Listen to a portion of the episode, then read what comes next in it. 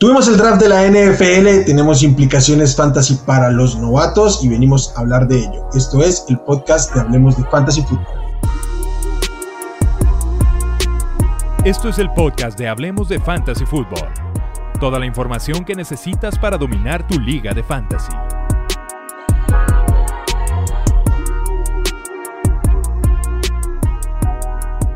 ¿Qué tal amigos? Bienvenidos al podcast de Hablemos de Fantasy Fútbol. Los saluda Wilmar y como siempre es un placer y un gusto venir a hablar de lo que más nos gusta del Fantasy Fútbol, implicaciones de los novatos, a dónde llegaron, su draft capital. Venimos a hablar de todos estos detalles y como siempre es un gusto saludar a mis buenos amigos, el Pollo Nazario Sad y Charlie Carlos Villegas. Amigos, ¿cómo están? Qué gusto. ¿Qué tal, Will? ¿Cómo estás? ¿Qué tal, Charlie? Pues estamos de regreso. Se puso bastante buena y bastante movida la, noche, de, la noche del draft, de la primera ronda y luego las siguientes. Y pues bueno, parece que la fiesta en Las Vegas se puso bastante buena. Ojalá que lo dejen ahí y a ver si, si producción y, el equipo de Hablamos de Fútbol nos invita uno de los siguientes años para allá. Sí, e, e, estuvo de mal gusto que nada más mandaran al pollo, la verdad. Y espero que el siguiente año nos puedan llevar a todos. ¿Cómo están amigos? Es un gusto estar aquí de regreso. Por fin empieza la relevancia en el fantasy, en Dynasty sobre todo. Y pues listos, men, vamos a hablar. Venga, vamos a hablar de novatos y de todo lo que implica. Entonces, mi pregunta inicial es, expectativas, o sea, realmente qué tan altos y qué tan emocionados están ustedes con esta clase de novatos como en general. Bajita, bajita. Sí, bueno, moderado. O sea, realmente creo que vamos a tener jugadores que sí la rompan, pero como se ha venido diciendo, es una generación moderada, lo bueno está en 2023 entonces, si sale alguno bueno, qué bueno, y si no, tampoco me volvería loco en, dar picks futuros por, por ir, por seleccionar alguno de estos.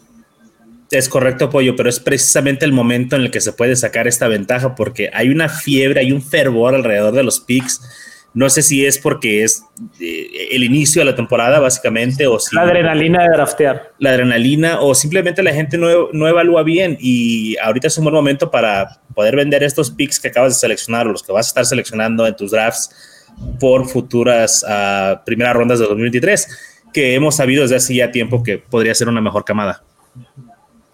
No me veas así, Wilmar.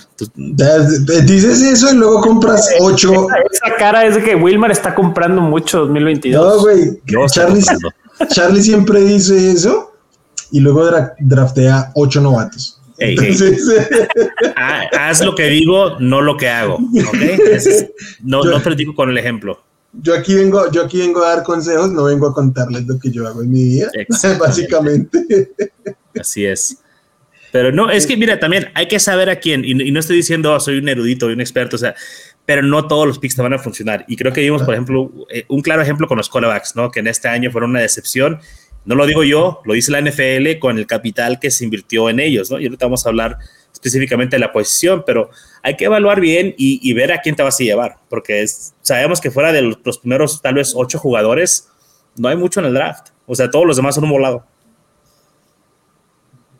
Sí, cada, quien en su distinto tir y ahí hay tela por donde cortar, pero el tema de los, de los corebacks sí, incluso llega a ser frustrante, ¿no? Porque ya uno dice, este jugador no debería estar en primera ronda, pero pues, está en primera ronda porque no hay corebacks a quien seleccionar ahí. Entonces, eh, hablando de rookie draft, ¿no? No puntualmente del draft de la NFL. Claro, claro. Entonces, de hecho, se derrumbaron por ahí muchas estrategias donde Malik Willis en momentos era el uno, el dos de la clase. fundadas, tal vez. Imagínate ser Malik Willis, fue a Las Vegas a esperar a pasar al. Y no, y no, y no. Y yo pienso que él sabía que no. O sea, creo que los jugadores ya cuando, después de que terminan sus pro days, la gente debe decirle, ¿sabes qué, chavo? No va a ser en el primer día. Espero que les digan.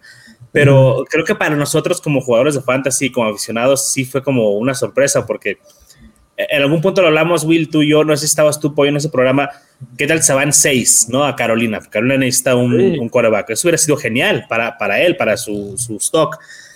Pero no se fue en el 6. Ok, tal vez se van el 20 a los Steelers. Los Steelers se ocupan. Los Steelers se fueron con, con Pickett, evidentemente. Este, y se cayó. O sea, se, se fue hasta la tercera ronda y e, eso te dice que es lo que los evaluadores de talento de la NFL piensan de él. Entonces, se va a ver reflejado. Eh, dime.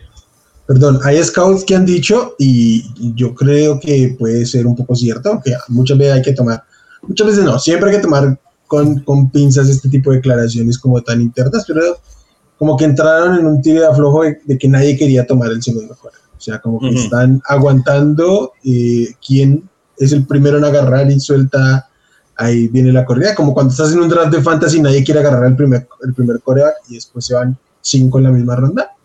Como que andaban todos los equipos en la misma. Entonces, sí, incluso Dime. incluso pienso que Pittsburgh a la postre se arrepiente de gastar una primera ronda en Pickett porque de haber sabido que iban a pasar otras dos rondas para que se fuera otro quarterback, tal vez no, lo hubiera en segunda. Pero, sí, pero ya pasó. Y tienen el quinto año, ¿no? Que, que si resulta ser un pick servicial para ellos, pues, son cinco años de, de un quarterback titular, que sabemos que vale algo en la NFL. No, además Steelers, yo creo, bueno, al menos ya con Pickett, es probablemente el jugador más estudiado de toda la clase por el equipo que lo drafteó, porque compartían instalaciones. Los cuatro años de, los años que estuvo Pickett en, en, la Universidad de Pittsburgh, literalmente son las mismas instalaciones de gimnasio que los Steelers. los ojos que tenían ahí eran, o sea, si lo eligieron es porque ya saben lo que tienen, lo que van a creer y están convencidos de, de eso. O sea, o sea, que decidieron obviar cuatro años de conocerlo y ver que era un desastre de Corea en sus primeros cuatro años. Mira, yo creo que no importa que, que, la mano sea como para agarrar apenas un control remoto y que parezca gigante, pero. el manitas. ¿Vieron, ¿vieron, el, el, meme con los eh, eh, AirPods? Es grandísimo. sí, pero fíjate que fuera de broma, eh, el problema también con, con Pickett, bueno, para, para mí, eso a lo mejor ya es mi percepción de la Universidad de Pittsburgh, va a Pittsburgh, yo siento que fue un movimiento que hicieron más que nada, no mediático, porque no es como funciona en, la NFL, pero saben que lo van a aguantar o que los fans le van a tener cierta paciencia. Porque si eliges otro tipo de quarterback, te lo voy a decir por experiencia, Trubisky, para los Bears, al pinche primer año ya lo queremos correr. Porque ya como que no, ¿por qué lo escogieron? Entonces quizá ah. un poquito más de simpatía con él porque es conocido. Trubisky la semana 2 en Pittsburgh, si no da, van a empezar a pedir a Pickett porque trae el cariño ya de la gente. O sea, ¿estás asumiendo que va a empezar Trubisky? Yo creo que sí debe empezar Trubisky. Yo creo que va a empezar Trubisky también. Yo también, y ahí es donde digo, se supone que es el Korak más preparado y el único que valió en la primera ronda y no va a quitar el puesto a Mitch Trubisky, pues. se dice que... Mira, Trubisky no es tan malo como no lo hizo ver Chicago. Yo sé que Charlie ahí lo vio y lo, y no, es tan malo. Y realmente nunca lo, nunca lo usaron a como se podía ver de mejor él.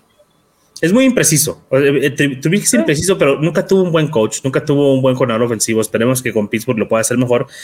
Pero tampoco tiene cualquier, un coordinador ofensivo. Tampoco, pero está Mike Tomlin. Mike Tomlin hace de todo, güey. Salió en Doctor House, es Avenger, lo puede hacer todo. Ah, Black Eyed Peas. Y yo creo que cualquier coreback de la camada del año pasado era mejor prospecto que los de este año. Entonces, que, si ya vimos cómo le fue la primera ronda, de la primera, ronda, la primera ronda. Si ya vimos cómo le fue a, Justin Fields, que era mejor prospecto. Ya vimos cómo le fue a, a Zach Wilson, que era mejor prospecto. A Trevor Lawrence realmente qué podemos esperar de esta camada o, y, específicamente de Kenny Pickett. Entonces, hay que tener ahí un poco de mesura. Ah, no, no todos pueden ser Mac Jones. Entonces. no todos pueden ser Mac Jones, que sale de la nada. De la liga. claro. Y, y, hablando específicamente de, de nuestros drafts, en un coreback, uh, ligas de un coreback, yo pienso que no deberíamos de voltear a ver los corebacks hasta la tercera ronda, uh, porque por muy necesitado que estés en un coreback, hay por lo menos 12 corebacks mejores que estos novatos.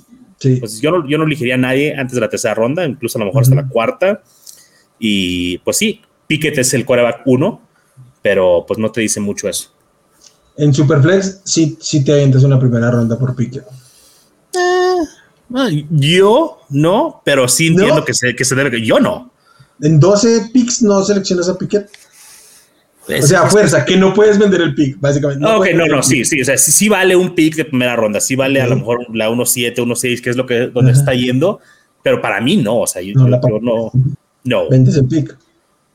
Sí, puedes comprar a Trevor Lawrence con el 1-4, por ejemplo. Literalmente lo hiciste ayer. Yo lo hice.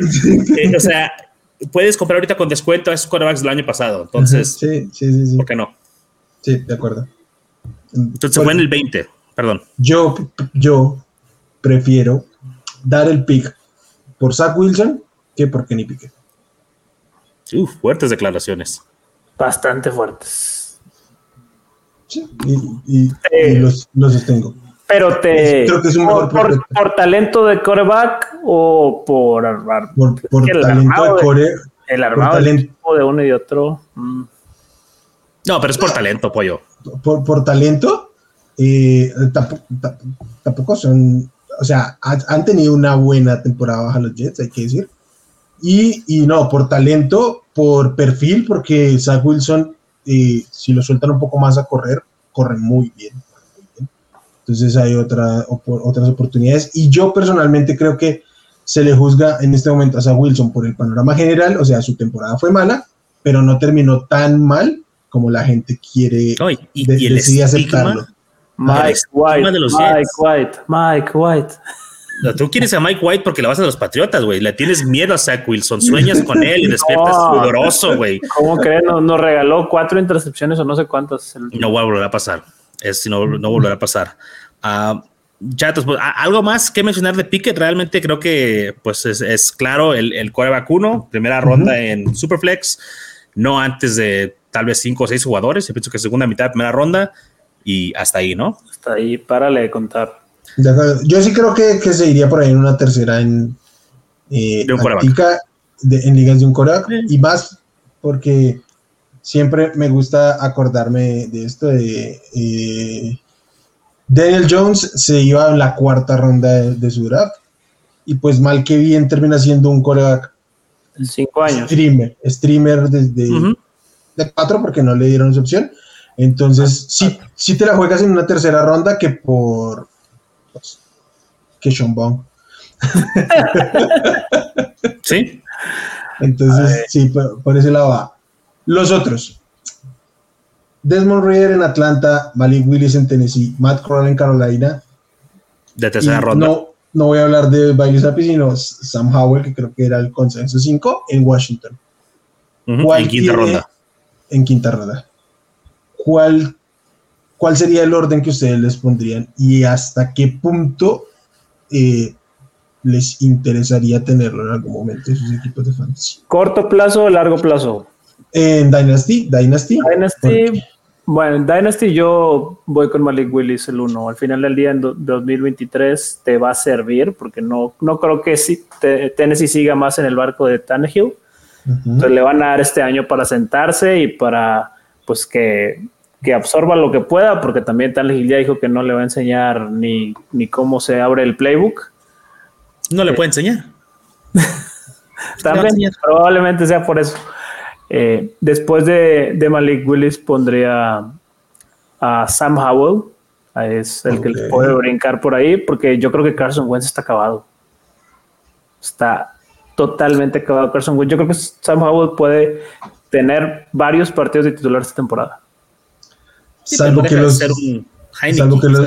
los, Commanders dieron dos terceras rondas por, por Wentz y una quinta ronda por Howell. Entonces, sí, pero bueno, los, los Colts dieron primeras rondas por Carson Wentz y no titubearon en deshacerse al instante de él. Sí, sí, sí, o sea, eso yo lo entiendo, pero eh, desde que, de hecho, este movimiento de, Carson Wentz en su momento fue el, al que más yo dije, la liga nos está diciendo algo con los coreanos. Cuando dan eso por Wentz acabado, yo estoy de acuerdo con el pollo que está acabado, eh, pues habla mucho de eso. Y todavía se esperan hasta la quinta ronda para seleccionar al, a su candidato, pues también eso habla de, del jugador como tal. Yo sí me quedo. Ah, pues, eh, no, Charlie, voy contigo primero. ¿Cuál estás de acuerdo Ah. con el pollo o discrepas en algo? No, un poquito diferente. O sea, en en Dynasty, que yo pienso que a largo plazo no va a ser realmente impactante ninguno de estos quarterbacks, pero sería Malik Willis, ah, Pickett, Ritter, Corral y Sam Howell. En, ese orden, ah, puede, puede cambiar, güey. Cualquier cosa puede cambiar. El hecho de que sea de tercera ronda, obviamente, eh, los quarterbacks, pues es mejor que a que sea de quinta como Sam Howell y ha salido buenos quarterbacks en tercera ronda. Pero mm, no, o sea, realmente no, no emocionan. Y, y luego también viéndolo ya desde el punto de vista de los landing spots, o sea, Malik Willis seguramente no va a jugar este año, a Marco Real quizá, porque ellos sí están en una situación muy, muy mal con, con el quarterback, pero pues no, no, no, no genera emoción a ninguno de sus jugadores. Sí, es- Carolina está en una mala situación, pero tampoco te sientes como diciendo que Corral le va a ganar la competencia a Darnold. No, Por- porque de, ese, de esa calidad es la clase que no te genera esa. Pero esos equipos ya están pensando en la siguiente temporada en, en Bryce Young, o sea, e- en, qué es lo que sigue para ellos, porque estos quarterbacks son un puente o son una oportunidad nomás para ver si, hey, qué tal si sí encontramos algo ahí, qué tal si encontramos Mira, el siguiente yo-? Yo creo que eh, para mí el candidato de esos cuatro, sacando a Piquet, el que creo que tiene más oportunidad de jugar más partidos es Desmond Reader, porque primero creo que es el más listo de todos para jugar. Y segundo, porque los Falcons saben que van a estar en top 5 el otro año, entonces mejor lo ponen a ver si les sirve o si no. A ver qué hay, sí, a ver qué si, trae. no, si no hay nada, pues van a asegurar ese top 5 para empezar, porque si no juega mal, pues van a estar mal. Así de sencillo. Y ya miran a ver qué hace. Incluso creo que, incluso creo que Matt Corral podría entrar en esa misma categoría, pero sí que los, los Panthers tienen un poquito más de rostros que los Falcons, que tampoco es tan difícil, pero están un poquito más. Entonces, Sí, no, que, que los Falcons está complicado, se les, se les cayó todo gacho. Ok, eh, Sí. chavos, en Superflex, ¿dónde andan tomando estos quarterbacks? Para mí, Malik es de segunda ronda, Desmond Ritter también, final de segunda ronda, Matt Corral en tercera y Sam Howell cuarta ronda para mí, Superflex. Yo no tomaría a ninguno en, segunda ronda, Yo tampoco. a ninguno. Ninguno. ¿No? Ok. No, porque no creo que vayan a tener trabajo de, a mediano y largo plazo como corebacks titulares en la liga. Es que estás pensando otra vez como sin trades, ¿no? Porque digo, ¿qué es lo que siempre decimos de, de- de que agarrar en un draft? El- agarra el mejor valor. Vas a vender más fácil a, A Malik, Malik Willis, Willis, que a cualquier otro jugador que agarres en segunda ronda, básicamente, Va, para sí, vender. eso Pero bueno, sí. Pero bueno, Pero si acaso Malik Willis, ¿eh? con nosotros no, no gastaría una segunda. Y Malik Willis por el hype del Konami Code y correr y que en teoría ya, ya le están preparando la transición en Tennessee. Mm. Pero fuera de eso, yo sí tomaría un flyer en Desmond Ritter. Final de segunda ronda para poner el taxi y a ver qué pasa. ¿Por qué no? A ver qué pasa. Ok. También es que tú estás muy bajito con la clase, entonces lo está. No, hay que decir, segunda tardía ya hay mucho que pensar y también va a depender un poco de las opciones. eh, Pero bueno, sí, final de segunda, principios de tercera, creo que podría ser el valor de uno y otro. Sí. Vamos con un- algo más interesante. Vámonos con un poco más sabor aquí. Receptores. El primero se fue Drake London, que ya era como el consenso número uno en Las Vegas puntualmente. Se va a los Falcons en el pick 8. Va a reemplazar el rol de Julio Jones, básicamente. ¿Qué Sí. perspectiva tiene ah, en corto, en mediano y en largo plazo Drake London para ustedes ahí en los Falcons? es un stud. O sea, tres años de megaproducción en, en la universidad.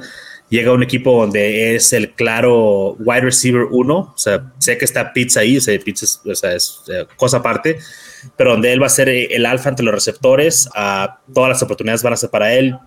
Día uno, o sea, 100, 120 targets garantizados. O sea, para, para mí a corto, mediano y plazo es un gran, gran pick. Sí, no, el, el pick es muy bueno y como esto, tanto él va a tener una cantidad absurda de targets porque van a ir perdiendo un montón de partidos y no hay más a quien tirarle fuera de Kyle Pitts y, y él. Y bueno, también el mismo Kyle Pitts va a salir, va a salir bastante beneficiado. Ya en lugar de marcarlo cuatro defensivos, lo van a marcar dos. ¿Qué te parece, ti, Will? De acuerdo, de acuerdo. Este, yo creo que eh, en términos del, del, draft capital, que ya medio lo mencionamos ahí, es el respaldo que tienen básicamente los jugadores. Y para los Falcons, este era el mejor receptor de la clase, lo dijeron, pagaron un top 10 por él. Entonces van a querer utilizarlo y es un tipo que por perfil físico eh, no es muy veloz, pero en el resto de, de, temas atléticos sí que es bastante solvente. Entonces, eh, va a producir desde su primer año. Yo no espero temporadas históricas como las que nos han acostumbrado uno de los jugadores de las últimas clases, pero este, pues sí que puede producir y estar, para mí, incluso rondando por ahí las mil, las mil yardas. Lo veamos en retrospectiva a final de año. Entonces, eh, mm, no sé, para mí no es el seguro primer receptor en, en rookie No sé qué, qué opinan ustedes. Yo creo que sí, sí es. Eh, por el tema del volumen, principalmente, que es lo, lo, lo va a diferenciar mucho de, de, otros de los, de los prospectos. Efectivamente, la calidad de targets pues va a ser bastante malita porque pues es Marcus Mariota o Desmond Reader en su caso. Pero al final del día, volumen. O Cordero Patterson. Uno nunca sabe. Uno nunca sabe pero volumen es volumen y yo sí, como receptor uno a la clase, iría con Drake London, sin duda. Yo creo que es debatible, yo creo que es debatible, este, creo que me inclino por Drake London, pero si alguien me dijera, hey, Traylon Burks también en primera ronda, se fue a G. Brown, todo es para él, veo también ese argumento y digo, ok, te lo compro, uh, pero fuera de esos dos, creo que realmente, bueno, no sé, Garrett Wilson puede ser también ahí el Ah, se podría hacer un argumento para él, pero él llega a un equipo donde sí hay más competencia. Está Elijah Morris, llega Brees Hall, está este, uh, Corey Davis. Eh, entonces hay un poquito más de bocas, ¿no? Para darles de comer. Entonces no es muy fácil, pero no sé, creo, creo que está entre London y. Y Borks. Y Borks, sí. Yo personalmente creo que no voy a tener a muchos Drake London en mi equipo Primero, porque para mí no es el principal receptor y como sé que para la generalidad sí lo es, pues alguien lo va a tomar antes. Ay, dilo también, ¿no? tenemos tantos picks altos porque ya quedamos bien en nuestras ligas y pues estamos ahí. No voy a, decir, mentiras. Este, no, y lo otro, yo personalmente, si estoy en posición de elegir a Drake London otra vez, es probable que venda el pick y me bajo un poquito atrás porque creo que los siguientes tres están parejos para mí. el siguiente, que justamente ya Charlie lo nombraba ahí, fue Garrett Wilson, que se fue a los Jets, receptor de High State. Eh, ¿Va a ser el receptor uno de esta ofensiva o qué creen ustedes? No solo me refiero a este año, sino a perspectiva o el Ayamur le lleva la mano ahí? Yo creo que el Ayamur sí lleva mano. La verdad, el primer año del Ayamur fue bastante bueno, más de lo que se podía esperar contemplando el entorno que eran los Jets. Entonces, pues yo esperaría que el Ayamur, todo lo que viene sea mejorar a lo que ya nos enseñó. Entonces, yo sigo viendo a, a futuro el Elijah Moore como el 1 y Wilson como el 2. Corey Davis eventualmente no me extrañaría que busquen intercambiarlo porque como le dieron varios años de contrato que entre lesiones y calidad no creo que estén justificados. Entonces eventualmente van a ser ellos dos. Sí, yo, yo creo que juegan diferente, ¿no? La posición, creo que pueden coexistir, creo que en este momento Elijah Moore es mejor receptor, no significa que Gary Wilson no pueda ser mejor receptor en un futuro, ¿no? puede que tengamos aquí un tipo de uh, Chase T. Higgins, por así decirlo, donde tal vez Chase llega después, pero es percibido como mejor que T. Higgins. Tal vez Gary Wilson en un año es mejor que uh, Elijah Moore, pero creo que eh, eh, eventualmente va a tener su volumen, Gary Wilson. Yo aquí, este, bueno, obviamente de momento Elijah Moore es el uno pero el tema es que como prospecto, a mí me gusta más Garrett Wilson que lo que tenía la Moore. O sea, otra cosa es que ya lo hemos visto y sabemos que está probado de alguna manera en la liga. Pero lo que no me sorprendería es que en este equipo el Ayamur sea líder de targets, pero eh, los targets más valiosos sean para, para Garrett Wilson, porque, pues por perfil, el Ayamur es muy bueno, muy bueno en el slot y lo van a enfocar mucho en el slot. Este año ya sin Jamison Crowder. Eh, y lo va a hacer muy bien y va a ser súper útil para, para, su ofensiva y obviamente se va a llenar de targets en algún momento. Pero siempre el poder jugar por fuera te brinda la oportunidad de un, recepciones más largas, eh, average eh, deep of target mucho más largos, oportunidades de anotar también más importantes. Entonces, a la larga, ese volumen yo creo que no va a ser tan dispar eh, para decir es sustancialmente eh, más valioso el Y como seguramente sí que es más caro, entonces a mí me, me interesa mucho, por ejemplo, Garrett Wilson en esta función, por relación costo-beneficio a mediano plazo. Ok. Está dentro del grupo que tú dices de cuatro o cinco receptores, ¿no? Que te da lo mismo agarrar en la ronda. Ok. Sí, no literalmente lo mismo, pero lo, lo siento bien. lo mismo. No así, no así. Sí, este como, no así con el que sigue. Chris Olave llegando a los Saints y con un montón de picks que dieron los, los Saints a lo largo de este mes para hacerse con este jugador. Para empezar, eh, de los otros dos, de uno no tengo dudas, del otro tengo un caso. Yo con Chris Olave estoy seguro que no va a ser el wide receiver uno del equipo. Oh, no. no. Bueno, Entonces, si, Michael Thomas dice que sí quiere jugar o que no quiere jugar. Michael Thomas extendió su contrato. Michael Thomas va a estar en los Saints. Este, sí, va a estar, pero lleva estando dos años y no. No, pero no, hubiera, extendido su contrato si no pensara en jugar, porque, o sea, extiendes el contrato y te amarras más tiempo al equipo. O sea, no. Eh, hay que ver también las acciones. Hay que, hay que ver. Y, cuando tú firmas un contrato es porque vas a estar eh, ahí disponible, vas a jugar. O sea, si el argumento es que después de casi dos años sin ver jugar, no dudan del nivel Ah, no, el nivel no está en duda. como yo no tengo problema con el nivel. El nivel de Michael Thomas es el del récord de recepciones, o sea, ese no. Eh, creo que no, creo que ya no va a ser el del récord de recepciones, pero sí que es un receptor uno de una ofensiva en la NFL. Y Olave para mí no lo es, para mí no, yo no estoy tan arriba del barco de Olave en términos de talento y de producción ni nada. Entonces, es su jugador que yo sí que trataría de sacarle la vuelta. Yo igual, o sea, desaparecía por tiempos en Ohio State, o sea, realmente uh, Garrett Wilson era ahí el, el, uno y él era, no, no, es como que era el 1B, ¿no? Uno hay uno B, realmente era el claro 2, entonces no... Era el 3. el 3. Entonces no veo la manera en que pueda uh, necesariamente de entrada llegar a Nueva Orleans y ser este, un alfa o ese tipo de, de, jugador. Entonces, de todos los wide receivers de primera ronda, para mí el que menos confianza me genera o el que menos ganas tengo de, draftear es Chris Olave. Más que Johan, oh. más que Johan Dodson. Al costo prefiero a Johan Dodson. Ok.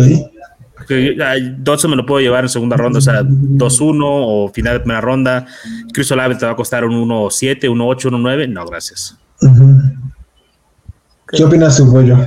Ese lado sí lo entiendo. Y yo, o sea, la situación de Olave es, es muy clara. el el landing spot no es el mejor porque va a ser el tercero en el, en el orden de targets. Ahí está, está Michael Thomas y está Alvin Camara y a ellos no les va a ganar.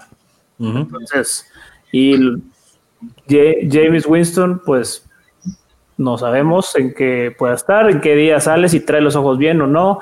Es un staff de coach nuevo, entonces son muchas, incertidumbres que no, no pagaría un pick premium por eso. O una primera ronda, olvídalo. Lo que menos quieres meterte en el, en el fantasy es con incertidumbre. Sí, de acuerdo. Ok, yo solo acotaría que a mí personalmente no es por el tema del landing spot, o sea, no digo no, porque la, no, estuvo, la inversión estuvo, Saints lo pagó caro.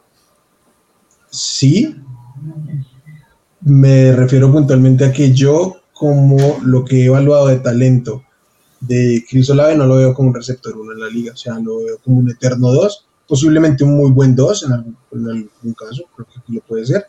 Un Ridley, es un Ridley. Y, tal vez con menos techo. Eh, Es, es un, un Tillen sin la sobreproducción de touchdowns. Sí, sí, tal vez por así, entonces yo paso, gracias, la verdad.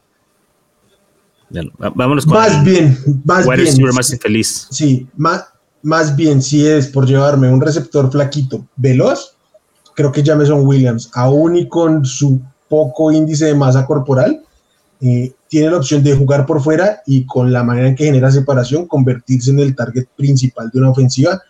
No sé si de plano de momento, eh, con, con el tema de la lesión, de la recuperación y la presencia ya consolidada de TJ Hawkinson, sea lo que sea que eso signifique lo que terminamos viendo en algún momento de la, de la temporada pasada, pero eh, este sí que, si me preguntas si Jameson Williams de aquí a cinco años es el receptor uno de su equipo y la, la estrella de su equipo, eh, yo podría decir que sí. No, no, es, no creo eso de Chris Olave. Entonces, eh, prefiero, yo personalmente, pese a que es un mal equipo, a que tiene competencia de targets también con, con Hawkinson, con DeAndre y con este, a, Amon Rosen Brown, eh, ¿Quién? prefiero Y DJ prefiero a, a- a Jameson Williams. Sí, a, a ella Shark, pero lo prefiero. Y este es otro de este grupo de cuatro receptores que yo me siento muy cómodo primera. Pero es un pick de lujo, Will, porque está lesionado, este, vuelve hasta noviembre quizá, entonces no lo va a estar utilizando esta temporada. Es un pick que si está sobrado, si por ahí adquiriste un pick la temporada pasada alto y, y puedes darte el lujo de ponerlo en el taxi, este es un excelente pick. Es lo único malo que tiene, es, Es- lo único malo. Es justo eso. Es, es un pick para equipos ricos. O sea, para mí, Claro. Esperemos que sí. No, no, no sabemos la situación de otras ligas, güey, pero queremos, queremos creer que sí. Sí, pero vieron lo infeliz que fue en su presentación. Le vieron la cara. sí, pobre Eh, sabe a dónde llegó. Le chuparon el alma, güey. Sí, po- pobrecito. Es excelente jugador. Esperamos que se recupere bien de su lesión. Este es un, un pick de vanidad, un pick de ricos, como dijo el pollo. Pero sí, yo, yo también concuerdo con Will. O sea, si a él eh, tuviera que imaginarlo dentro de cinco años, es más probable que él sea un wide receiver uno que, que Olave. De acuerdo. Eh, Jahan Dodson, eh, wide receiver que llega a los Commanders. Este, no sé, es un tipo de slot para empezar, entonces ya esto limita un poquito el tema. Mm, Charlie, ¿cómo ves? Tú a su momento dijiste que lo prefieres por valor, pero entonces, ¿por qué se está yendo tan abajo siendo jugador top casi 15 de la clase? Eh, Porque pues no lo conocen. ok. O sea, simplemente no lo conocen. O sea, no, no es de Alabama, no es de Ohio, o sea, es de la Universidad de Pittsburgh que produce buenos wide receivers. Ah, Depende. y creo que, perdón, Penn State quise decir, este, que produce buenos wide receivers, pero no, no están compitiendo por campeonatos nacionales, no están compitiendo por, este, no sé, no es el SEC. Entonces no hay este hype que traen sus jugadores normalmente, por ejemplo, de Alabama, ¿no? Alabama el casquito vende. Y creo que a partir de ahí es como que eh, está un poquito más abajo en, en la visión de los fans casuales. Pero la NFL nos acaba de decir que es un jugador de primera ronda. ¿no? La. NFL nos acaba de decir que este jugador eh, vale un pick top 15. Ah, lastimosamente se va a, a los Commanders, pero creo que es una buena oportunidad porque no choca en sí con nadie de los que está ahí. ahí. O sea, realmente no es el mismo tipo de jugador que McLaurin. ah, no, o sea, que- creo que no es tan malo el landing spot. El capital me gusta. Gibson, Gibson va de salida, pobrecito. Este, y al costo me encanta. O sea, al costo me gusta mucho. Eh, porque me lo puedo llevar, como te digo, al principio de la segunda ronda o al final de, de la primera. Lo prefiero a, a él sobre Olave por el costo, nada más. Pero, o sea, sí, sí, sí lo prefiero. Eh, Pollito, ¿qué opinas? No está convencido el pollo. No estoy convencido porque, bueno, o sea, el tema de que la NFL lo dice, pero no estoy seguro si es la NFL o son los Commanders, que los Commanders han hecho Bueno, pero- muchas decisiones. No, bueno, digo, por lo menos lo tomaron los Patriotas, güey. O sea, porque eso sí, para que escojan un wide receiver, te- te- cuidado. Pero sí entiendo. O sea, eh, ha, ha pasado, por ejemplo, con Henry Ruggs, ¿no? Que se fue en primera ronda. O sea, puede ser un fracaso, puede ser un fracaso, sí. Pero es un fracaso que te va a costar una segunda ronda, güey. O la 1.12. Sí, no, no, es, es barato. No pasa nada. O sea, pues, si lo comparas, el año pasado fue un, un Amon Rosen Brown que te llevabas en segunda ronda de draft de rookies. Es el tipo de apuesta que estás haciendo. Salvo que Amon Razan Brown se fue en cuarta ronda. Super, cuarta ronda. En Superflex. No, me refiero al draft de la NFL, se fue en cuarta ah, ronda, el draft de la el Capital. Sí, sí, el capital sí estuvo más. No sé, yo tengo, tengo mis reservas. Está todavía Jamie Brown, está McLaurin. No, buscaría, buscaría, buscaría, otros, otros picks en esa segunda ronda antes que Jahan Dobson. Es válido, es válido. El, el, punto del pollo aquí es el por qué yo estoy súper en sintonía con Charlie. Yo nunca en la vida seleccionaría ni a Christian Watson, ni a Sky Moore, ni a George Pickens por delante de Jahan Dobson. Bueno, de pronto a George Pickens sí, y por fascinación personal. Y como la gente se lo va a estar llevando antes, yo soy feliz. O sea, yo feliz de que me compren el pick para llevarse a Christian Watson y yo tomar a, a Jahan Dobson. Este, estoy ahí. Estoy ahí, entiendo el por qué otra gente podría no quererlo. Y, o sea, digo, yo sí que tiene un caso. Eh, yo creo que Jahan Dodson tiene el potencial de ser lo que es Tyler Lockett. Es un tipo que desde el sí. puede producir la comparación directa.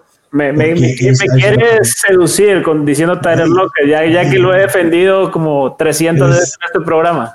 Es súper parecido, güey. O sea, no, no, puedo porque hay, hay, otro aquí que se parece todavía más a otra persona, para decir que es el, el, mejor clon que hay en esta, en esta clase. Entonces yo creo que sí, sí que se complementa. El tema es la cantidad de bocas que ya hay por alimentar en una ofensiva, en una ofensiva de los comandos. Pero bueno, eso es un tema de que eso es este año, a ver qué pasa el próximo año. O sea, porque sí, está Scary Terry, que no ha renovado, pero esperamos que lo haga. Está Diami Brown, pero Diami Brown es una eh, amenaza profunda más que nada. Está Curtis Samuel, que creo que todos sabemos que su rol ideal sería este gadget, de estar moviéndolo eso, no clavado en el slot. Y en el slot les hacía falta alguien de presencia y creo que Jahan Dodson se la, se la aporta, a menos de que terminen moviendo a, a Gibson ahí como jugaba en Memphis y empiecen a utilizar esos otros receptores, que esos otros running backs que no sé por qué están ahí. ese barco de Gibson cada, cada vez nos preocupa más. Entonces, bueno, a mí me, gusta particularmente Jahan Dodson, especialmente por el valor. Y, que te termine yendo. Y además, porque si estoy en el 1-2 es probable que sea por, porque tengo esa oportunidad de ver qué onda y cómo se acopla y empieza a ganar targets en sus primeras semanas. Y eh, el siguiente, que para mí es mi receptor principal de la, de la clase y mi receptor 1 y el que me va a estar llevando en todos los rookie drafts, porque como para nadie es el 1 y para mí sí, pues me lo van a estar dejando ahí. Traylon Burks de Arkansas llega a los Titans a suplir el perfil físico de Jay Brown porque es idéntico físicamente a Jay Brown y pues obviamente no va a suplir el rol y la producción de Jay Brown, no de momento, pero eh, bueno, a mí personalmente por todo el la capacidad atlética, física que tiene y la oportunidad de mejorar en medida en que lo que tiene por hacer es técnico y alguien se lo tiene que enseñar y yo creo que lo va a aprender, que no, lo no, no, es que no sepa correr rutas, que mental, es que no se lo han pedido a cabalidad porque en Arkansas la, la ofensiva era sepárate rápido y toma el balón y ya después haz lo que quieras y hacía lo que quería. Entonces, a mí me encanta, para mí... Mm, es, eh, si estoy en el top 5, voy a hacer lo posible por llevarlo. De acuerdo. Y volvió a la vida el güey, porque estaba desde hace un año como el wide receiver 1 para esta generación. Y luego como que bajó un poquito con lo de su combine y luego el hype de Drake London y empezó a, bajar. Y pues sí, está saliendo a buen precio, la verdad. Y tiene todo, ahora tiene todo para ser el, wide receiver 1 de, de esta generación. O sea, Drake London para mí sigue siendo el uno por oportunidad y, inmediata, pero como mencioné, se puede argumentar el caso para, para Brex también. Que también tiene oportunidad inmediata, ¿no? Pues quién le va a disputar. no, ahí no. El tipo de ofensiva no me convence, pero pues sí, tiene la oportunidad inmediata. Tiene la oportunidad inmediata. Su, única amenaza realmente es que Robert Woods mágicamente a los 30 años tenga una recuperación milagrosa y te regrese a un buen nivel y que no sigan forzando con Westbrook y Kine y todo el, los actores terceros que no tendrían que estar ahí. Ah, güey, ahora sí hablas mal de él. Y el año pasado toda, El año pasado era mi streamer de calidad que me sacó de muchos partidos, pero hay que ser realistas, Wilmar. Ya es una nueva temporada, venimos con nuevos bríos. Espero que ahora sí le puedas tundir a Edward Siller y a todos esos que defendías.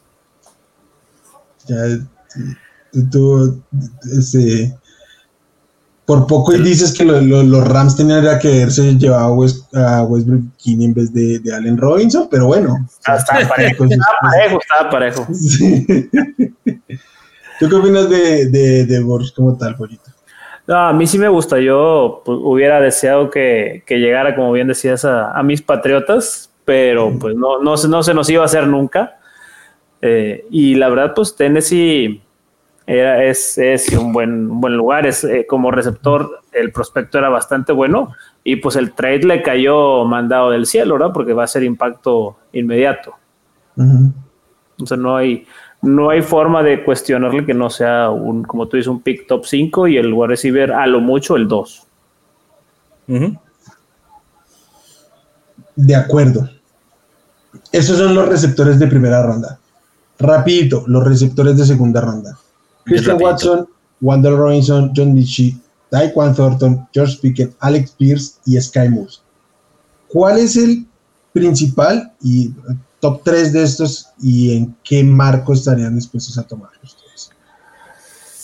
Principal, creo que aquí voy a ir con, a pesar de que todo el hype está con Sky Moore solo por estar ligado con Mahomes, yo voy a ir con Pickens. Creo, creo, que, creo que Pickens es el que puede tener más valor eventualmente. De cierta manera, aunque estén Claypool y Deontay Johnson por delante, me preocupa más la situación de, estos dos, de Claypool y Dionte, que Dionte creo que próximamente la va a tocar renovar o no, y van a, con la misma le dan las gracias. Creo que puede llegar a comer targets inmediato. Sí, para, mí, Watson, Pickens, Moore. Uh, el, lo que yo tengo con Watson, o sea, es obviamente un atleta increíble, ¿no? Y está en una muy buena situación donde realmente no hay gran competencia para, tiene para adquirir targets. En las manos. Es ok, les ponen este pegamento en los guantes, no te preocupes. Este, no, pasa nada. Me gusta, o sea, obviamente está atado a Aaron Rodgers. Aaron Rodgers necesitaba un receptor, o sea, puede que se cree algo ahí inmediato. No sé a largo plazo cómo vaya a ser, a largo plazo prefiero a Pickens. Y, y Moore, pues es este, hay mucho hype, no digo que vaya a ser malo, o sea, no digo que va a ser excelente, pero hay una oportunidad ahí. Creo que esos tres de todos los de la segunda ronda son los que destacan para mí. Ahora, al costo que está yendo en drafts, que lo que yo he visto, prefiero a Pickens, ¿no? Porque Pickens está cayendo hasta el final de la primera ronda, a principio de segunda, y está genial. Watson está yendo en octavo, séptimo, dependiendo de, de ahí de las personas. Igual Sky Moore y se me hacen picks también de ricos. La verdad son picks de ricos. Yo ya seleccioné por ahí un Christian Watson. ¿Por qué? Porque tenía abundantes wide receivers. Dime. ¿Te lo llevaste por delante de Jameson Williams o es mi impresión? No, no, no. Eh, ya, ya, ya, ya, se había ido Williams. Ok, ok, ok. okay. Ya, se habían ido Burks, London, Williams y. Allá otro que ya se había ido. Y me lo llevé en el 8. Wilson. Y Wilson. Entonces, en, el 7 me llevé a, a, Watson, o sea, dejé a Pickens en el board porque lo que quería era ver si alguien, si este tipo me podía generar una producción inmediata o vender con el hype. Entonces, ese, ese fue mi, ah, mi estrategia ahí. Pero realmente como receptor me gusta Pickens y aparte tiene este sello de garantía que le dan los Steelers a, los receptores, ¿no? Que generalmente evalúan muy bien y este, terminan produciendo. Como dice el pollo, Deontay Johnson puede que se vaya a la siguiente temporada porque no lo renueven Pickens puede tener esa oportunidad, ¿no? O, bien Chase Claypool se puede ir. Entonces, esos son mis tres. Yo, también estoy con, con George Pickett, que además me parece mejor talento, que terminó cayendo un poco de su valor en, el draft por temas fuera de cancha y mientras esté en el campo es mejor. Christian Watson por el potencial estaría ahí después y también Sky Moore ahí, pero debo hacerle la aclaración a la gente. Si ustedes están arriba con Sky Moore porque llegó a los Chiefs, me parece incorrecto el proceso. O sea, si les gusta el receptor por el talento que es, que a mí personalmente me gusta el talento que es, creo que hoy por hoy es mejor receptor que Christian Watson, más allá de que creo que el, potencial de Watson es mucho más alto. Eh, creo que ese es el proceso correcto, pero decir, porque está, porque va a jugar con Mahomes y no hay otros receptores, eh, no. Y yo creo que de momento no es el, el, receptor principal y eso implica que no es ni siquiera el segundo target, porque para no, mí, obviamente, Hay muchos está primero Kelsey, obviamente está primero Kelsey, eh, para mí el uno de, este, de esta ofensiva va a ser Juju, en términos de receptores y después van a repartir el balón como siempre lo han hecho. Entonces puede terminar.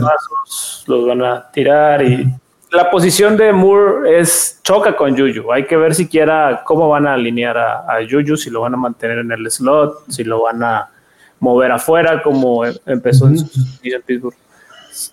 Mucha incertidumbre y bueno, que, que la gente aprenda de los casos de Miko Harman y de Marcus Robinson y todos los que han llegado a jugar con Mahomes que no necesariamente son, son estrellas fantasy. De acuerdo. Vamos con los running backs. El primer running back seleccionado fue Bryce Hall con los Jets, running back de Iowa State. Charlie, 1-0-1 indiscutido. Sí, sí, lo habíamos mencionado desde antes, incluso cuando pensábamos que Malik podía estar ahí en, el top. Ah, para mí era eh, el 1-0-1. Eh, el capital de draft más alto, evidentemente, el primer running back seleccionado. me gusta que haya caído en los Jets, o sea, no tiene nada de malo que esté en Michael Carter. Es como pensar, oh Dios, Jonathan Taylor tiene que competir con Naheem Hines. O sea, realmente no es competencia, claramente. Bruce Hall, si lo draftearon, es para ser el, lead back ahí. No significa que Michael Carter no vaya a tener su rol, pero son completamente distintos. Y no sé, me encanta. tengo varias 101 que he ido adquiriendo, fue específicamente para Bruce Hall.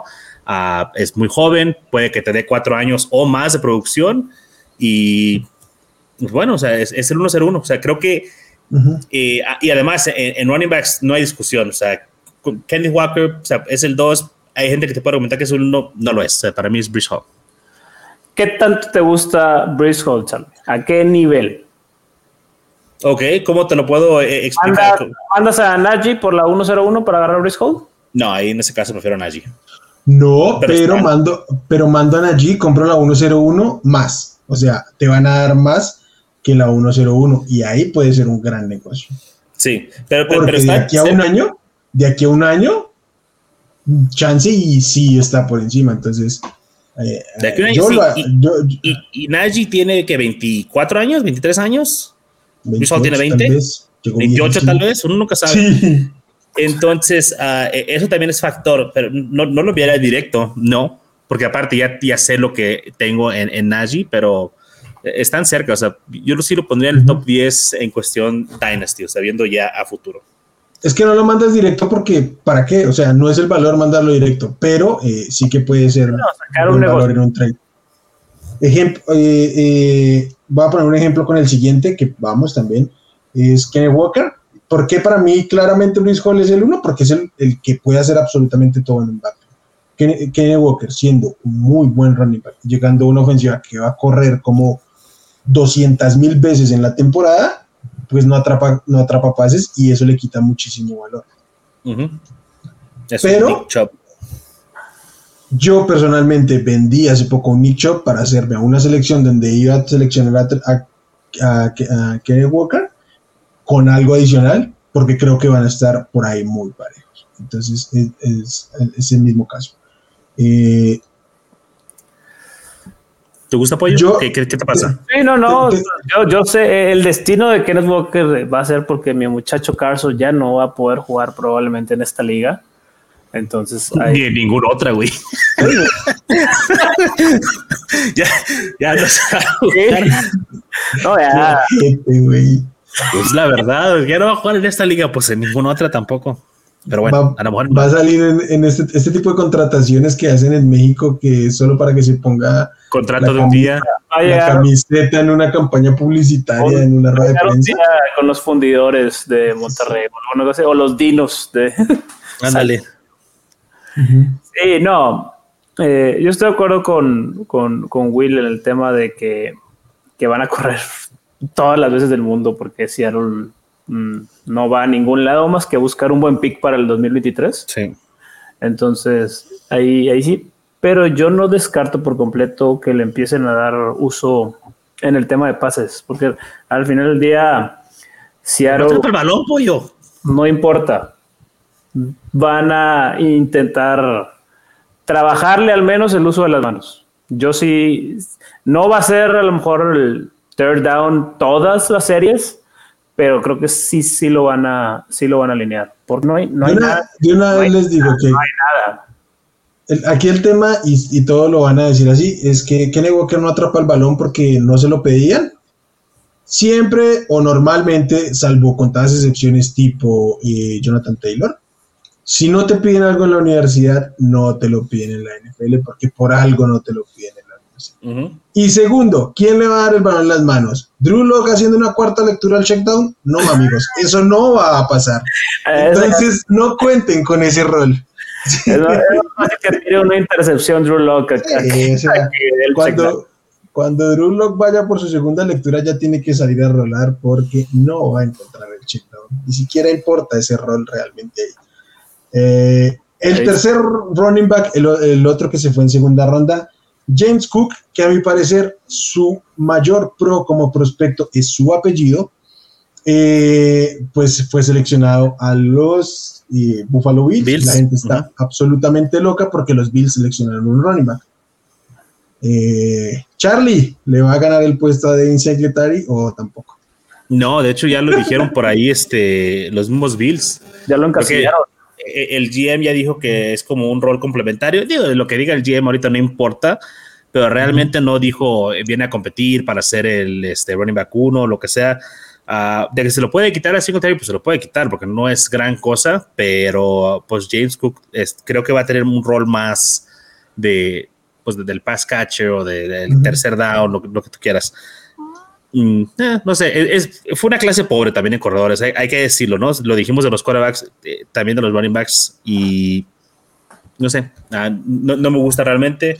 Está yendo a final de primera ronda, ah, no, sé, no, me convence, no sé tú. Oh, en mi opinión, en mi opinión, y antes de, darle la palabra al pollo, qué pena, una clase pobre para fantasy en running Para fantasy. Creo, que para lo que existe en este momento en la liga, que es ataques comité por todo lado, es una buena clase de running backs. Sí. Pero bueno, Pollo, ¿qué opinas de James Cook? No, pues yo de acuerdo, sí, igual vi lo mismo que, dijo Charlie. Este, esta selección fue, nos, se nos cayó la contratación de JD McKissick, entonces vamos a traer algo de ese rol. No, no ah, más. Así se parece. ¿no? más que eso. Entonces ahí los, si es, no gasten una primera ronda en, en James Cook, por favor, no lo hagan. Hace justo antes de empezar a grabar, me llegó un mensaje de un amigo que, le estaban ofreciendo eh, ese pick de tardío de primera y me decía, me llevo a James Cook. Y lo primero fue que le dije fue no, o sea, no, sácale la vuelta. Muy bien, pollo. los amigos no dejan a los amigos draftear a James Cook. muy bien. O sea, si te urge tanto un running back en, en esa en esa posición, vende el pick, baja tantito, llévate a Damian Pierce, pero no, no te lleves a James Cook. No lo hagan, amigos. No sean ese que draftea a James Cook. Y como vieron la cara de James Cook cuando lo seleccionaron, estaba muy, muy feliz. ese es otro. ¿Cómo te, ¿No lo viste? No, no, no. Eh, que le dieron, le, dijeron que tenía algo que... Sí, y ni él sabía. no, le dijeron que tenía una, enfermedad terminal o algo así, esa fue su reacción. Iba a jugar en el equipo que probablemente es el candidato número uno a ganar el Super Bowl, entonces no sé si eso no te motiva para jugar en la NFL, no sé qué lo haría. Bueno, es que se dio cuenta que nada más hay 300 acarreos y que Josh Allen se lleva 80 de ellos y pues que no, no va a haber mucha acción. ¿Y Singletary, 190? Pues olvídate. Pero no, o sea, como dijo Will, o sea, puede que sea un buen corredor en cuestión NFL, pero también el funcionamiento, viéndolo ya seriamente, cayó a Buffalo. No, no es como que vaya a tener la línea de gol, porque esa es de Josh Allen. Josh Allen.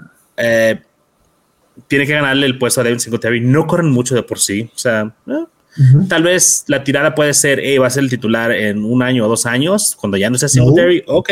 Pero si es, este, si es el plan, pues allá tú. Yo, yo no lo recomendaría, pero no juzgo a los que lo quieran draftear. Para empezar, para mí ni siquiera era el mejor running back de su equipo. El mejor running back de su equipo se fue dos rondas más tarde. Entonces, gracias, pero no gracias. Eh, ni en primera ni en segunda alta lo tomaría. Eh, Demon Pierce creo que es para mí el, siguiente running back ahí porque creo que es el único que tiene la capacidad y la oportunidad de adueñarse de un backfield eh, en todo este grupo que viene ahí detrás. Va a jugar en los Texans, sea lo que sea que eso signifique, pero volumen creo que es lo que podría encontrar Pierce ahí. Es, ese es mi muchacho en esta clase. Pierce, sí.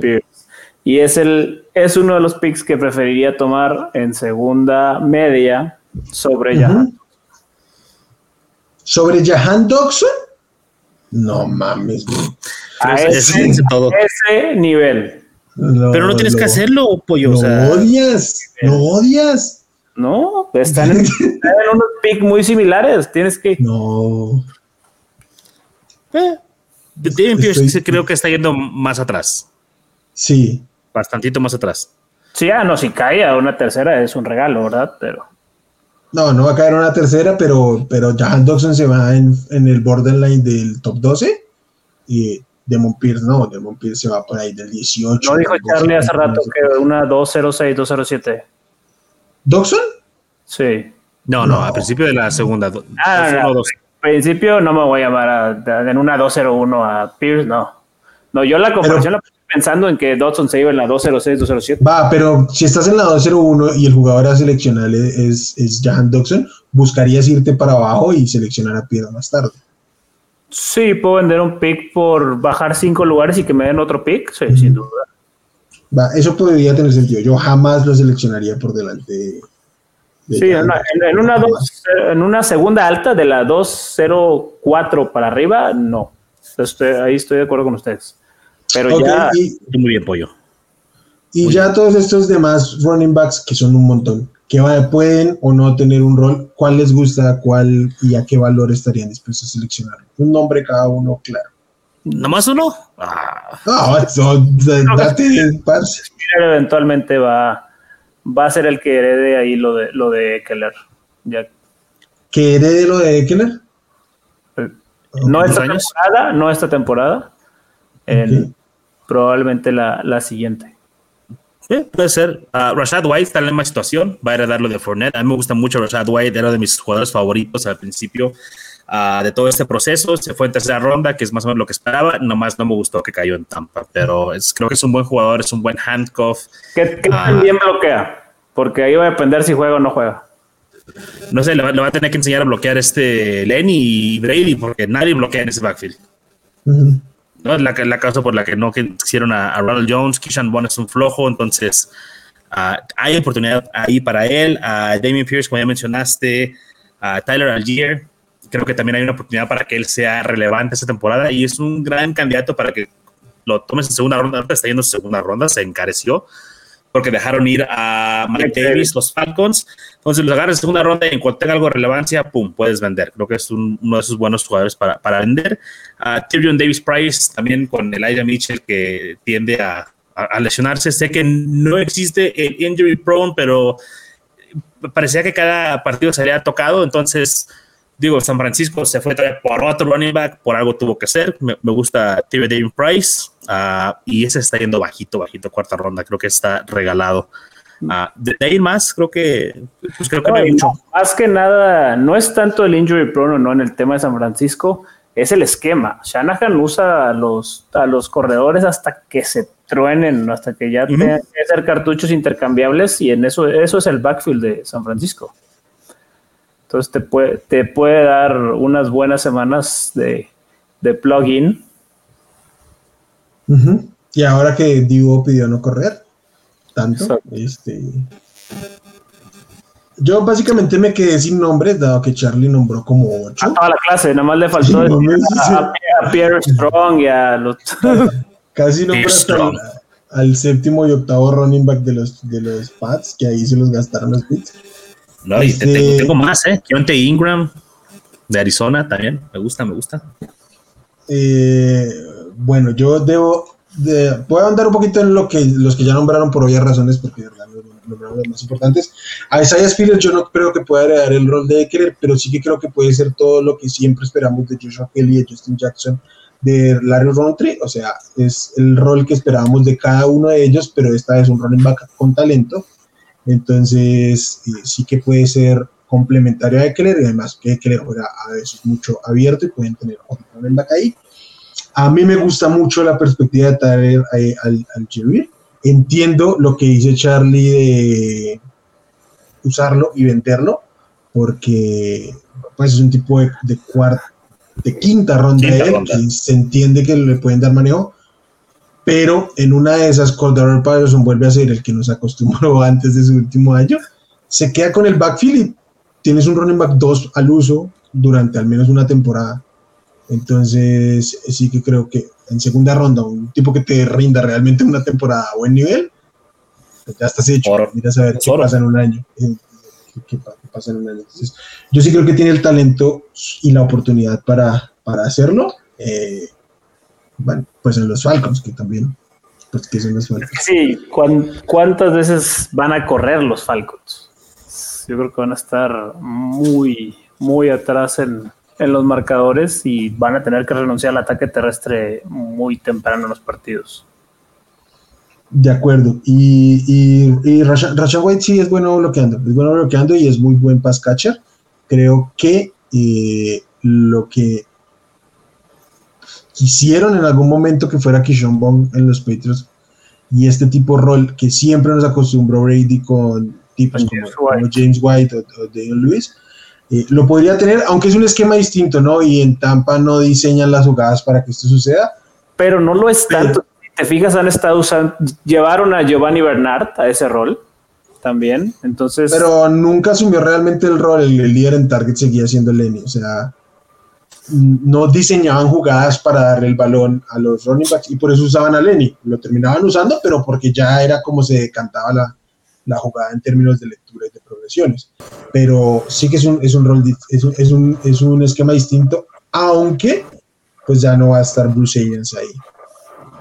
Sí, va a ser interesante Todd Bowles como va a dejar básicamente que Brady haga todo junto con Leftwich. Con Leftwich, entonces venga ahí. Del que me mantendría muy alejado de Brian Robinson, porque si bien creo que es un buen talento, eh, creo que tienden a sobrevalorarlo, entonces gracias, pero no gracias. Muy bien. Y vamos con lo que queda. con los dos Tyrants que pueden nombrarse. Trey McBride y compañía. Eh, tengo problemas con Arizona, con lo que hace Arizona, porque extendieron a Sackers y seleccionaron a Trey McBride. También los, lo extendieron. ¿A quién? Max Williams, el que se. Max Williams, pero, Max, Williams es un bloqueador que el año pasado le tuvieron, le tuvieron que dar un par de targets, pero es un bloqueador más que nada. Y su primer pick de la del, del, draft es Trey McBride, en un esquema que usualmente no utiliza los tight ends, entonces no entiendo para qué. Eh, y me mató mucho la emoción con, con, Trey McBride, que sí creo que es un tight end que podría ser titular desde el día uno en la liga y pues eso ir dándole oportunidades muy, muy similar, sin necesidad del, del upside que tuvo, pero sí muy similar al rol inicial de Pat Frame. Pero en Arizona yo no creo que, vaya a ser, por más de que ahorita sin Hopkins tengan que repartir la bola. Sí, no, no, teniendo a Sackers ahí te, te, limita. Como tú dices, ya, ya extender un contrato, pues es básicamente esperar a que eventualmente se deshagan de Sackert, se vuelve un, un pick de lujo McBride. Además, creo que no vale la pena gastar un pick en un Tyrant, ¿no? Realmente. No, no ¿Y McBride en segunda ronda? No, menos. No. No, tienes que irte a la cuarta. Cuarta ronda, ahí ya te puedo agarrar un Tyrant. Sí. Chance yo, chance yo tomaría una tercera, una tercera por el que sigue, cree que es Greg eh, Dolrich por, por obvias razones yo gastaría personalmente una tercera, pero no tiene competencia, o sea, sólida, sí, sí que está Alberto, Alberto ahí, pero pues nada, es Alberto. Ah, no es tan malo, Alberto. Pues, pues, no es tan malo, pero es un tipo del que puedes pasar, o sea, no es un disco indiscutible. Y, ah. y las capacidades atléticas de, de, Dulce, de Dulces sí que, que pintan interesante, ¿no? Pero ¿te parece que en esa ofensiva el Tyrant va a ser relevante con todas las bocas que hay ahí, que son como 300? Pero sí, es que vamos a tener como 80 touchdowns. No, no, o sea, eh, tiene cuatro receptores de gran calibre en este momento de ver, o sea, sin tener un receptor de super élite, sí que tiene un cuerpo de receptores muy sólido y no, este, eh, Russell Wilson históricamente no ha utilizado mucho al tight si específicamente por esquema o por gusto propio de él, eh, entonces habría que cuidarlo, pero por eso digo, es una tercera ronda, o sea, en una tercera ronda sí me la jugaba, antes no. Más válido. Tercera bajita. y, hay que, sí, tercera bajita quizá. Pero y hay que recordar que no nos van a producir necesariamente desde el primer día, ¿no? Los Tyrants tienden a ser seleccionados y a tardar una temporada o dos en rendir. Sí, Fryermuth rindió, a Kyle Pitts evidentemente rindió, pero realmente son las excepciones, no la regla. ¿Cuántos hemos visto que son seleccionados incluso en primera ronda, como Harrison Bryant, y no aportan? No aportan. Entonces, yo por eso no gastaría un pick, por lo menos las primeras dos rondas, en un tight en tercera me lo pienso, pero igual y no, no, sobre todo tengo que cubrir huecos en el equipo, ¿no? Entonces, no, no, no es lo mío. Tyrants en los drafts de novatos, no. Y venga, más bien, a final de temporada o a, semanas de que acabe, busquen tight que ustedes digan, ah, la gente los fue soltando porque esos tight que seleccionan en cuarta, quinta ronda los van a soltar en algún momento de la temporada. Eso es el pan de cada día y de cada año en el, en el Sí, hay muy poca paciencia con los Tyrants, es impresionante. Es el efecto de Kelsey, es el efecto de Mark Andrews, ¿no? O sea, quieren que nos produzcan y nos produzcan ya. Sí, sí pero, pero también es que es una, es, un, es, un, es una posición, o sea, no te cargas de cinco tight ends. Bueno, yo sí, pero, pero no te cargas de cinco tight ends en tu equipo porque no los necesitas realmente. Y ya, bueno, viene lo mejor de la noche, ¿no? Hablar Kate York, kicker seleccionado en el draft, cuarta ronda, ¿no? ¿Qué? ni siquiera sabía su nombre, la verdad. Ni yo. Es más, conozco, más al, al, Ponte, al este, al, al dios. A, matar a Isaac, que ni, siquiera fue, ni, siquiera fue el ni siquiera fue el primero, ni siquiera fue el segundo. Fue como el cuarto este, punter, ¿no? fue el cuarto punter, de, no, el tercero, y los dos primeros se fueron en cuarta y él se fue en sexta. O sea. Sí. y, se fue a Buffalo, ¿no? Un, equipo que no va a despejar mucho de todos modos. Y que además tiene un gran punter eh, con Mahak. Aunque a veces lo dejen sentado durante literalmente todo el partido. Es el, mejor trabajo, ¿no? Patriots. Eh, ¿Qué puedo decir, güey? Les da nueva normalidad. Esto que nos dejó la pandemia alteró un poco las cosas en el multiverso y ahora, ahora sí es el tema con los Bills. Pero bueno, ya es. Venga. Cuarta ronda, York a los Browns. Kicker drafteado más alto desde Roberto Aguayo, que fue un fiasco impresionante. Pero bueno, quieren emular lo de Ivan McPherson, los, los Browns. Ok, eh, no jueguen con kickers en sus ligas de Dynasty. Siempre jueguen con kickers, muevan las posiciones como se deben de mover para que sea relevante la posición y ya se quitan de cosas. Yo digo que jueguen con regresadores de patada. Eso sí es este adrenalina pura. Eso me gusta. Eh, bueno, muchachos, ya cerremos esto porque se nos fue un poco extenso, pero ahí tocamos los básicamente jugadores más importantes y casi me casi dos rondas completas de los rookie drafts. Este, ya probablemente hagamos unos mocks o algo así para tocar más a profundidad jugadores un poco más tarde y ver un poco de valor y, y todo el tema, pero nada, tenemos que darle puerta de entrada a los talentos y a dónde llegan y qué perspectiva tienen ahora justo en el post-draft. Charlie Pollo, qué gusto volver, venir a hablar de fantasy con ustedes siempre es un gusto a todos los que nos escuchan también. Gracias por pasarse, si nos ven en YouTube ya saben, suscríbanse y utilicen el botón de la campanita para que les active las notificaciones. Ahí van a estar recibiendo, pues justamente las notificaciones cuando esté arriba este y los demás productos del canal. Si nos escuchan en formato podcast, eh, pues nada, igual suscríbanse y si la plataforma lo permite en sus comentarios, sus calificaciones y todo. Y si no, nos vemos en redes, en Twitter somos arroba Hablemos Fantasy, en Facebook Hablemos de Fantasy Fútbol. Yo soy Wilmar, en nombre de Charlie Villegas y el Pollo Nazario Azat. Como siempre, un gusto y adiós. Gracias por escuchar el podcast de Hablemos de Fantasy Football. Para más, no olvides seguirnos en redes sociales y visitar hablemosdefutbol.com.